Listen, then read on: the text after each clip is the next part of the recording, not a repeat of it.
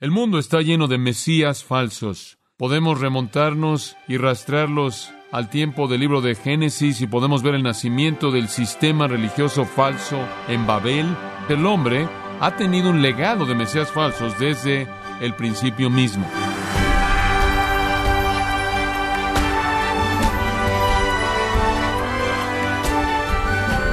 Le saluda su anfitrión Miguel Contreras Dando la bienvenida a Gracia a vosotros con el pastor John MacArthur. El profeta Daniel recibió un mensaje de Dios en una visión sobre el futuro de los reinos de Persia y Grecia. Su sueño estaba codificado en símbolos, por lo que requería ayuda para interpretarlo. ¿Sabe usted a quién envió Dios para ayudar al profeta con este asunto? Hoy John MacArthur nos muestra el ministerio del intimidante ángel Gabriel, ministrándole a Daniel y explicándole los misterios de la visión del profeta. Nos encontramos en la serie El Rey que viene, aquí en gracia a vosotros. Daniel está algo abrumado porque él es el hombre de Dios. Hay algo en eso que me encanta. Se da cuenta de que si usted recibiera una revelación por parte de Dios, sería una causa tremenda para que tuviera un gran gozo, ¿no es cierto? decir, Dios me escogió para ser el vehículo, Dios me dio esta revelación a mí, y conforme estaba pensando en eso, me di cuenta de que si fue emocionante para Daniel, lo que debe ser para mí cuando yo tuviera todas sus revelaciones. Qué pensamiento tan increíble. Y algunas veces lo doy por sentado y olvido lo favorecido que estoy por tener su palabra que hay acerca de usted. Daniel estaba abrumado. El siguiente versículo nos da la escena y nos da algo de la exactitud de Dios cuando Él da una profecía. Daniel estaba en Babilonia, creo yo, en este entonces, pero en su visión, él fue transportado a Susa. Susa. Y él fue transportado a Susa, ahí por el río Ulay. Permítame darle algo de trasfondo acerca de eso. Susa fue llamada así por los griegos, S-U-S-A. Lo encontrará en sus libros de historia. Es una ciudad, digamos, ahora hay una villa que está ahí que se llama Shush, pero creo que todavía están ahí las ruinas en la misma ubicación antigua, entonces está ubicada a unas 230 millas directamente al este de Babilonia y unas 120 millas al norte del Golfo Pérsico. Digo, está ahí en, en medio de la nada, es, es un desierto allá afuera. Ahora, en el momento en el que Daniel escribió, Shushan simplemente era una ciudad oriental en el extremo del imperio babilonio. Era la provincia, y esa palabra probablemente no es un término técnico, quizás simplemente es un término general estaba en el área de Lam. Pero después de la época de Daniel, escuche esto, Shushan se volvió la ciudad real de los medos y los persas. El hecho de que Daniel en su profecía mencionara esto, el hecho de que el Espíritu de Dios hablara de Shushan como una ciudad, tiene mucha importancia en donde una visión así ocurriera, sería oscuro en la época en la cual Daniel vivió, porque en ese entonces no tenía importancia. Más adelante, los medos y los persas bajo Ciro la afirmaron como una ciudad real. Y escuche esto, cuando Esther se sentó en su trono como reina, se sentó en el palacio construido por Darío en la ciudad de Shushan. Y cuando Nehemías iba a regresar a Jerusalén a reconstruir los muros, él fue comisionado y partió de donde él vivía, y esto fue en la ciudad de Shushan. Entonces se volvió una ciudad muy significativa más adelante. Ahora observe de nuevo. Él vio en una visión y lo que él vio estaba en Shushan, en el palacio. La palabra hebrea es un término muy amplio, es usado, por ejemplo, en Primero de Crónicas 1 o 29.1, más bien, Primero de Crónicas 29.1, para describir el templo en Jerusalén. Algunas veces en fuentes extrabíblicas es traducido fortaleza, otras veces como palacio. Fuera lo que fuera, era el lugar oficial. Por cierto, Shushan tiene importancia por otra razón. ¿Alguna vez ha oído usted el código de Hammurabi? Los críticos antiguos del Antiguo Testamento solían decir que Moisés nunca pudo haber vivido en ese entonces, hace tanto tiempo atrás, y haber escrito los diez mandamientos y todas las cosas que el Pentateuco dice que escribió. Porque cuando Moisés vivió en ese entonces, nadie sabía, nadie conocía ese tipo de cosas, no había ley.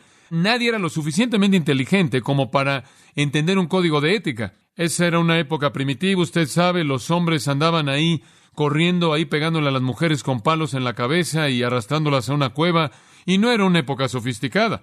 Y entonces Moisés, dijeron los críticos, nunca pudo haber escrito la ley hace tanto tiempo atrás. Y después alguien estaba ahí investigando en Shush y descubrió el código de Hammurabi, el cual es una ley sofisticada, ética, moral del tiempo de Moisés. Y de pronto esa pequeña ciudad se convirtió en algo muy significativo. Y fue ahí, como dije, que Darío construyó este palacio persa magnífico en donde Esther sirvió como reina. Y por cierto, quizás le parezca interesante saber que ahí, en la villa de Shush, o cerca de ahí, los arqueólogos han descubierto el palacio y la fortaleza de la cual Daniel escribió en ese entonces, y probablemente ni siquiera existía, pero existe y puede ir usted ahí en la actualidad y verla.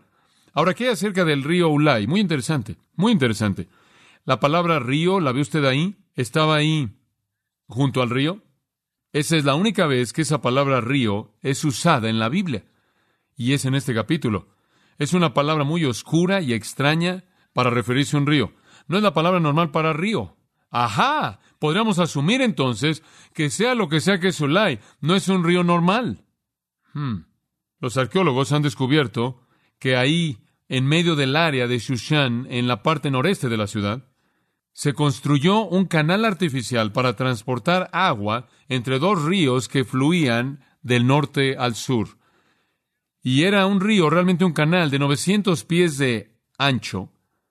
Los escritores clásicos lo llamaron Ulais, pero no fue un río normal, fue un canal hecho por los hombres de 900 pies de amplio. Sorprendente. El Espíritu de Dios tuvo una palabra especial para un río de un tipo especial. Ahora, resumiendo entonces la escena, Daniel está en Babilonia, él se encuentra proyectado en una visión en una pequeña ciudad conocida en ese entonces, una ciudad que no tenía sospecha alguna de la grandeza que vendría en su futuro, y una ciudad destinada a ser la ciudad real imperial de los persas, la ciudad de Esther, la ciudad de Nemías, una ciudad que se volvió tan grande que en la actualidad la villa moderna de Shush está al lado de sus ruinas, las cuales son un testimonio para todo el mundo de que la palabra de Dios es verdad.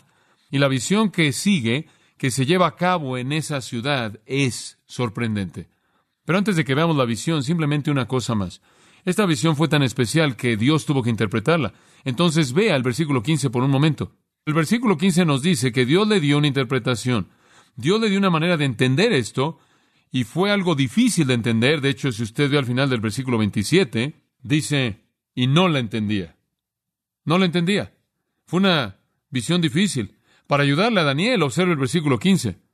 Y aconteció, realmente debe decir, mientras que yo, mientras, y dice ahí, y aconteció que mientras yo, yo, dos veces me encanta. Yo, Daniel, consideraba la visión y procuraba comprenderla. He aquí se puso delante de mí uno con apariencia de hombre. Él dice, ahora observe esa pequeña frase, procuraba comprenderla.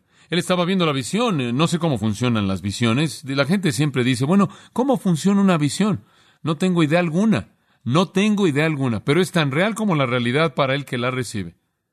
Fuera como fuera, él estaba viendo esto delante de él, así como Juan vio visiones en Pasmos.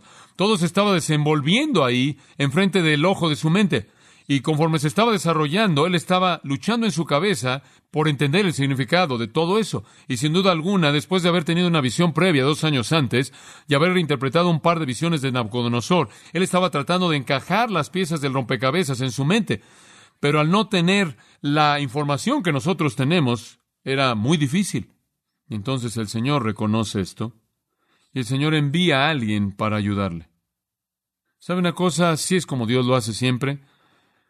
No creo que Dios jamás le dio su palabra a su pueblo para mantenerlos en la oscuridad. La gente dice, oh, la Biblia es tan difícil de entender. Realmente no es difícil de entender. Recibí una carta de una persona recientemente y dijo, he descubierto en mi Biblia estas verdades. Y después recibí tu libro y tú crees las mismas cosas. Misma Biblia. No es tan difícil. No creo que Dios está tratando de mantenernos en la oscuridad. Creo que un hombre, aunque fuera un necio, no necesita errar, porque Dios no solo nos da su palabra, sino que si es necesario nos da a su intérprete también. Y para nosotros en esta época, ¿quién es? El Espíritu de Dios, primera de Juan 2. Y no tenéis necesidad de que nadie os enseñe. Dios les ha dado una unción. Y esa unción no es ninguna otra persona que el Espíritu de Dios para llevarlos a toda verdad y traer las cosas a su memoria. Y entonces tenemos aquí a Dios dándole a Daniel una visión y Dios dándole a Daniel una interpretación. Y lo único, la única vez, debo decir, que Dios ve el significado de las cosas es para las mentes oscurecidas de los incrédulos. A sus propios hijos, Él quiere abrirles el significado. Entonces Dios envía al mensajero, versículo 15. Debo dejar de predicar y seguir. Y aquí se puso delante de mí uno con apariencia de hombre. Ahora sabemos que los ángeles podrían adoptar una apariencia humana. Creo que es interesante aquí que la palabra para hombre es Gabor. Dice usted, ¿por qué es interesante? Porque significa un hombre poderoso, fuerte, Gabor. Y las consonantes en hebreo son G, B, R. ¿Sabe usted cuál es la palabra hebrea para Dios? Dos letras. El, E-L, de Elohim. Ahora usted toma G, B, R y usted añade el al final y adivine con quién termina. Gabriel. Muy bien, alumnos. Gabriel. Y ahí está en el versículo 16. Y oí una voz de hombre entre las riberas de Lulay que gritó y dijo, Gabriel enseña a este la visión. Qué fascinante. Y una voz viene resonando del cielo entre las cuencas del río y viene aquí como relámpago en su visión y dice, Gabriel, quien debe ser el Gabor, el hombre poderoso, enseña a este la visión. Dios usó a su ángel Gabriel. Ahora Gabriel es un ángel fascinante. Él es excepcional. Él es el hombre oficial de Dios que está a cargo de la publicidad. Él es el hombre que hace los anuncios grandes. Él viene a Zacarías y le dice, Zacarías, tú vas a tener un hijo. Y tu hijo será el precursor del Mesías y será grande a los ojos del Señor, y no beberá ni vino ni bebida fuerte, para convertir los corazones de muchos de los corazones del pueblo a Dios y de los hijos de Israel a Dios. Y él continúa con esto, y es Gabriel quien hace el anuncio a Zacarías acerca del nacimiento de Juan el Bautista.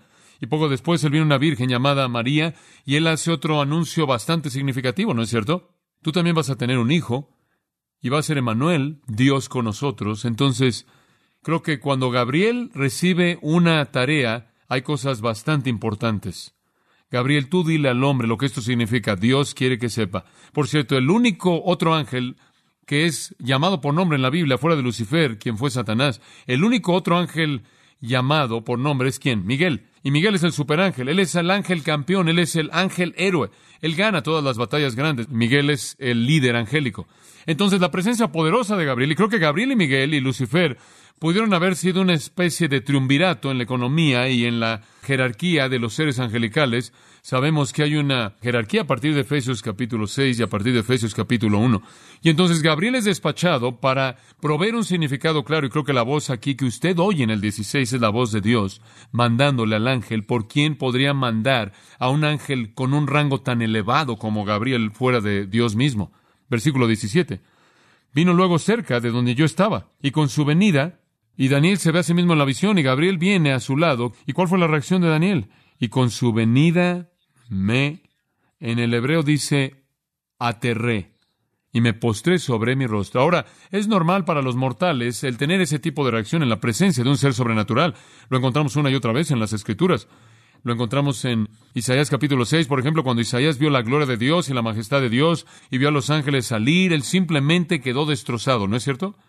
Dijo, ay de mí, porque yo soy un hombre de labios inmundos y moro en medio de un pueblo de labios inmundos. Estoy muerto. Él necesitaba ser purificado, ¿no es cierto? Y él tuvo el mismo tipo de reacción colapsante y Job tuvo el mismo tipo de reacción cuando realmente vio a Dios y percibió a Dios en toda su majestad y dijo, me aborrezco en polvo y cenizas. Y yo creo que en la presencia de la santidad, de lo sobrenatural, hay un sentido abrumador de pecaminosidad. Y Daniel inclusive en su visión se colapsa a los pies del ángel. Y yo creo que esto no es raro, lo encontramos con Juan y Juan y Daniel son tan parecidos. Deben estar disfrutando de un gran tiempo en la eternidad simplemente comparando sus notas, porque en Apocalipsis 19, cuando el ángel vino a darle un mensaje a Juan, ¿se acuerda lo que hizo? Él se cayó enfrente del ángel también. La presencia de Gabriel era intimidante. Un ángel santo sobrenatural de rango alto, pero sorprendente y maravillosamente su presencia no fue para condenar a Daniel por algún pecado o para pegarle o reprenderlo por alguna omisión en su vida, sino que su presencia fue para confortarlo. Daniel tuvo miedo, dice en el versículo 17, me asombré, esto es, quedé aterrado y me postré sobre mi rostro. Pero él me dijo, entiende, hijo de hombre, porque la visión es para el tiempo del fin. Hmm. Él dice, ahora Daniel, debes entender la visión. Es una visión, escuche esto, acerca del tiempo del fin. La visión se va a llevar a cabo en el fin. Esto entonces, amados, es una profecía que va hasta el fin. Esa es la razón por la que creo que en los versículos 23 al 25, al final del capítulo, cuando la visión termina, Él se estira hasta el anticristo final. Algunos entonces harían que el final fuera el mismo que uno de los primeros. Pero yo creo que se necesita estirar lo más que se puede estirar, el tiempo del fin. Versículo 18. Mientras él hablaba conmigo, caí dormido en tierra sobre mi rostro. Ahora permítame darle la secuencia. En la visión, Daniel obviamente no estaba dormido en este punto. La visión vino cuando él estaba despierto, pero él se ve a sí mismo en la visión. El ángel fue enviado por Dios. El ángel viene y se para delante de él a la orilla del río en Shushan, y él ve a ese ángel en la visión y él se colapsa y él está en sus rodillas. Y la siguiente cosa que él sabe, el ángel dice, entiende hombre, hijo de hombre, esta es una visión del tiempo del fin. Y mientras que él todavía estaba hablando, Daniel simplemente se desmayó en su visión.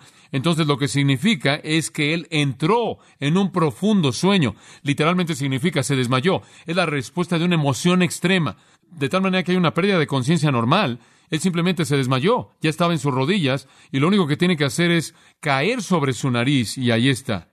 Ya en el versículo 18 dice, y él me tocó, y me hizo estar en pie. Él lo restauró. Ahora Daniel tuvo la reacción correcta a un visitante sobrenatural, y sabe una cosa, debe ser con el mismo tipo de reacción que yo abro las páginas de la palabra de Dios que me han sido entregadas por el Espíritu Santo, ¿verdad?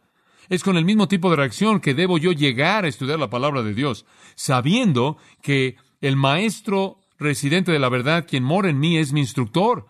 Y no puedo estudiar la palabra de Dios a menos de que estudie de rodillas. Debo tener en mi mano este libro sorprendente, sabiendo en mi corazón que éste me ha sido entregado por un agente sobrenatural. ¿Qué vemos entonces? Las reacciones de Daniel son las reacciones que debemos tener. En primer lugar, saber que tenemos una palabra de Dios debe llevarnos a tener un gozo emocionante que dice, y a mí, a mí Dios me ha dado esto. En segundo lugar, no solo debe haber un gozo emocionante, sino que debe haber un sentido de indignidad abrumadora que nos hace caer a los pies del mensajero. Si usted puede estudiar la palabra de Dios de manera ligera, no ha entendido la verdad. Daniel no puede. Él no puede oír el mensaje de Dios de una manera ligera.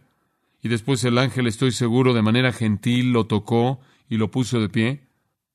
Y él dijo, versículo 19, He aquí, yo te enseñaré lo que ha de venir al fin de la ira, porque eso es para el tiempo del fin. Él comienza diciendo esto, yo te voy a enseñar, yo te voy a instruir, Daniel, yo voy a interpretarte esta visión para que entiendas y vas a saber lo que sucede. Ahora escucha esto. Y tú vas a saber que lo que sucede, ahora escucha esto, será en el último tiempo, al fin de la ira. Ahora, la ira se refiere al enojo de Dios hacia Israel, la indignación, la furia de Dios por su pecado. Dios está furioso por la desobediencia, y como resultado de su desobediencia y pecado, Dios está furioso con su pueblo, y como resultado de su furia hay un periodo de disciplina.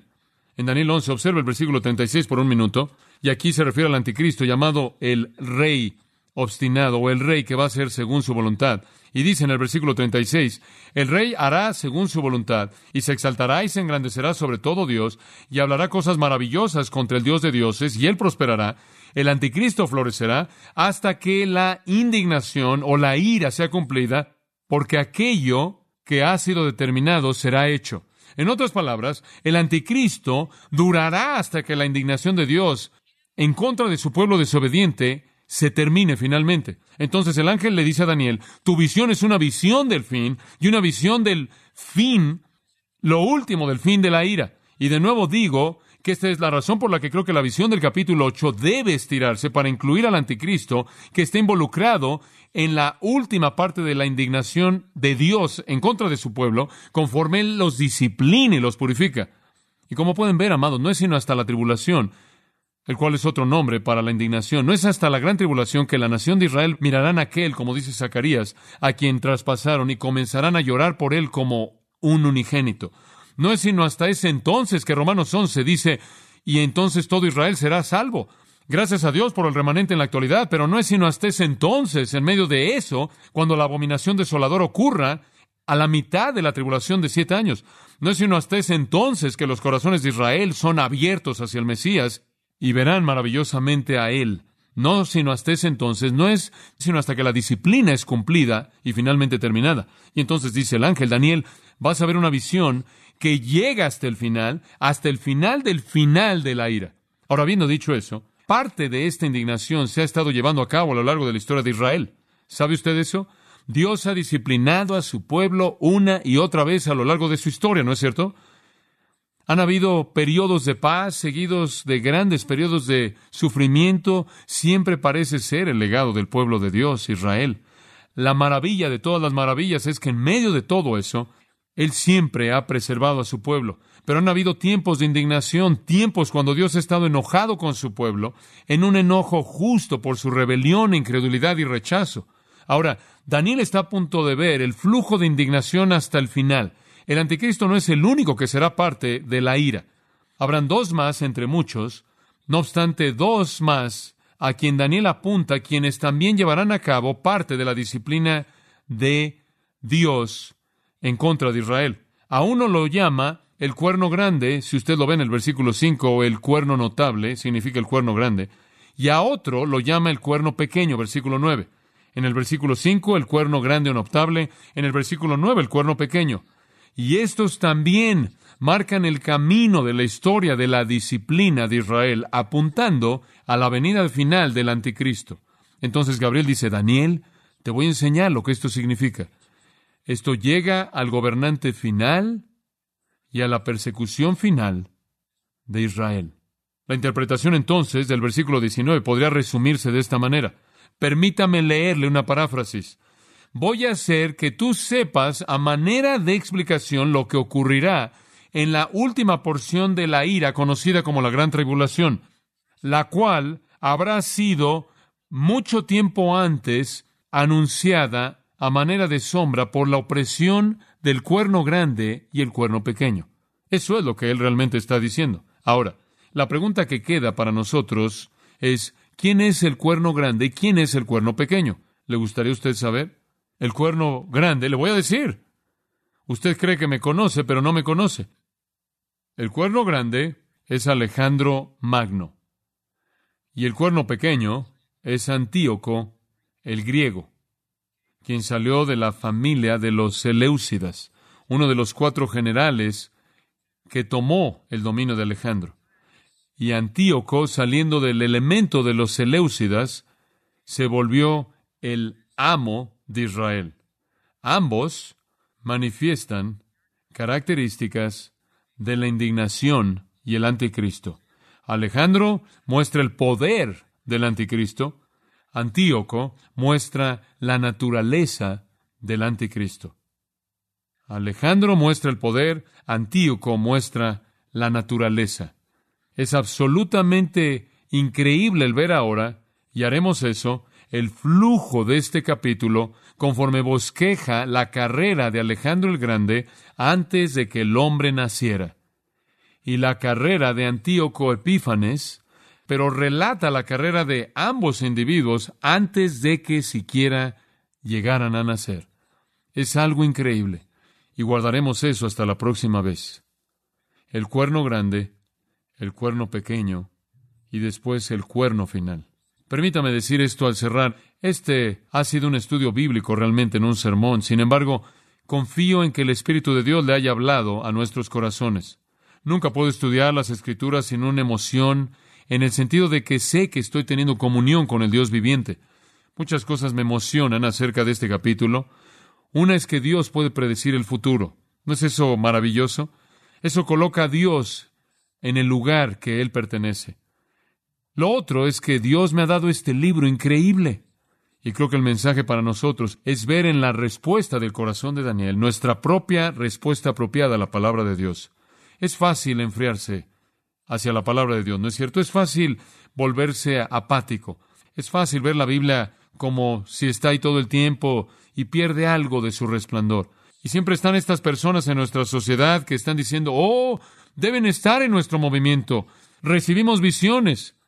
Y hay esa búsqueda de un acontecimiento sobrenatural, y esa es una perspectiva tendenciosa, porque Dios nos ha dado en las palabras sin paralelo, inerrantes, infalibles, de este libro, todas las visiones y todas las revelaciones necesarias para la salvación y la perfección.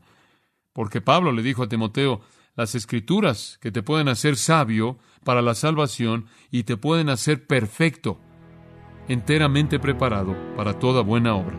Y amados, quiero decirles esto. Si usted puede estudiar el libro de Daniel o cualquier otro libro de la Biblia y no estar emocionado al punto que usted dice, a mí Dios me ha mostrado la verdad, y encontrarse a sí mismo de rodillas en adoración ante el mensajero del Espíritu de Dios, si puede leer la Biblia sin estas dos cosas, algo falta en su vida.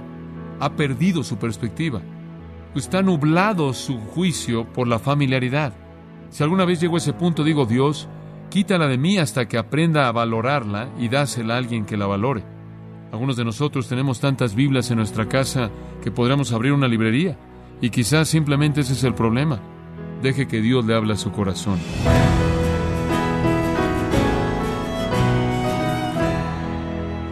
John MacArthur nos alentó a adorar a Dios y agradecerle por la maravillosa bendición de que Él nos ha revelado su palabra y sus planes para el futuro. Es la serie titulada El Rey que viene, aquí en gracia vosotros. Estimado oyente, tenemos a su disposición el libro El Pastor como líder, donde encontrará una colección de los mejores mensajes sobre liderazgo predicados en la conferencia de pastores Adquiéralo visitando en nuestra página en gracia.org o en su librería cristiana más cercana. Y también usted puede descargar todos los sermones de esta serie El Rey que viene, así como todos aquellos que he escuchado en días, semanas o meses anteriores, recordándole que puede leer artículos relevantes en nuestra sección de blogs, ambos en gracia.org. Si tiene alguna pregunta o desea conocer más de nuestro ministerio, como son todos los libros del pastor John MacArthur en español, o los sermones en CD que también usted puede adquirir, escríbanos y por favor mencione la estación de radio por medio de la cual usted nos escucha en gracia a vosotros. Es importante conocer no solo el país y ciudad de donde usted nos escucha, sino también la radio. Para quienes contactan nuestro ministerio por primera vez, pueden solicitar una copia del mensaje de promoción sin costo alguno, un mensaje por oyente únicamente. Si usted vive en los Estados Unidos o Puerto Rico, escríbanos a Gracia Vosotros, P.O. Box 4000, Panorama City, California 91412 o puede escribirnos a través del siguiente correo electrónico radio arroba Bueno, en nombre del pastor John MacArthur, de nuestro redactor Rubén Rocha y del personal de este organismo, le damos las gracias por su tiempo y sintonía, invitándole a que nos acompañe en la próxima edición y juntos continuar desatando la verdad de Dios un versículo a la vez aquí en gracia a vosotros.